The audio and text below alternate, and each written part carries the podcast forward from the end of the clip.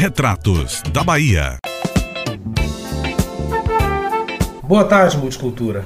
Existe uma corrente da historiografia chamada presentismo. Ela trabalha com a ideia de que é o presente e as formas de ver o mundo no presente que organizam as narrativas do passado, ou seja, que organizam a história como a gente conhece. A grande questão do presentismo e o problema contido nessa corrente é a de que, ao fazermos isso, nós espelhamos o passado no que está acontecendo nos dias de hoje.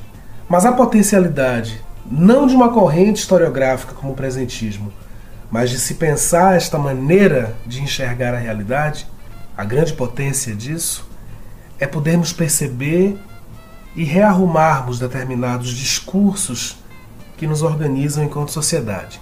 Tudo isso porque nós estamos diante agora de uma possibilidade, de uma proposta, de um projeto de lei que mudará o nome da Avenida Ademar de Barros para a Avenida Milton Santos, aquela avenida onde ficam aquelas estátuas belíssimas das gordinhas de Eliana Kertz e que margeia grande parte do pavilhão de aulas da Federação da Universidade Federal da Bahia, berço do mestre Milton Santos. Ele que foi geógrafo e responsável por uma construção a respeito da geografia muito mais avançada e que vai muito além de uma compreensão tecnicista e organicista que foi defendida durante muito tempo no seio da geografia enquanto ciência. A grande questão, e é isso que me faz pensar sobre o tema, é como esse processo pode acontecer sem que pareça que nós estamos apagando a história. O político paulista Ademar de Barros não parece ter uma relação direta com a Bahia. Milton Santos, por outro lado, tem toda a sua história atrelada ao fato de ser baiano e de ser um dos principais intelectuais negros do Brasil.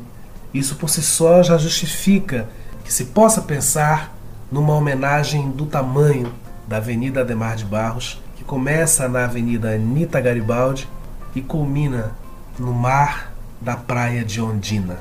É importante pensar sobre essas questões porque nós estamos num momento em que os monumentos, os patrimônios históricos estão sendo repensados nas suas dimensões, na sua importância, nas suas representatividades e para quais setores sociais e quais contextos eles funcionam.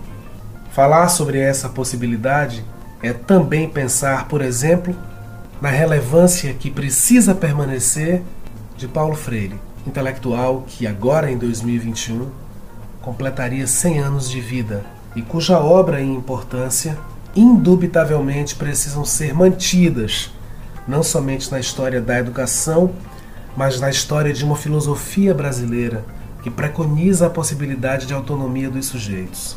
Freire irmanado nesse sentido com a perspectiva de globalização apontada por Milton Santos, uma globalização que, em verdade, não redistribui riquezas, mas estabelece a concentração delas, apontando, do mesmo modo que Freire, para as questões sociais como matrizes nascedoras dos nossos grandes problemas.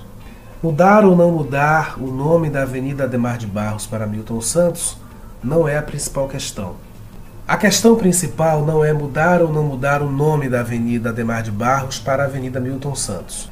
A grande questão é reconhecer a importância de Milton Santos e dar a ele o lugar que ele merece entre os intelectuais brasileiros e baianos, do mesmo modo que a gente precisa ser uma contracorrente às recentes tentativas de desmoralização da figura de Paulo Freire como patrono da educação brasileira. Tanto Santos quanto Freire são dois ícones importantes, fundamentais para a gente se entender enquanto uma Bahia, enquanto um Brasil que quer luminosidades. Que a gente saiba lidar com isso e que em breve a gente possa chamar a avenida que margeia a UFBA de Avenida Milton Santos. Boa tarde, gente. Saúde para todos nós e em todos os sentidos.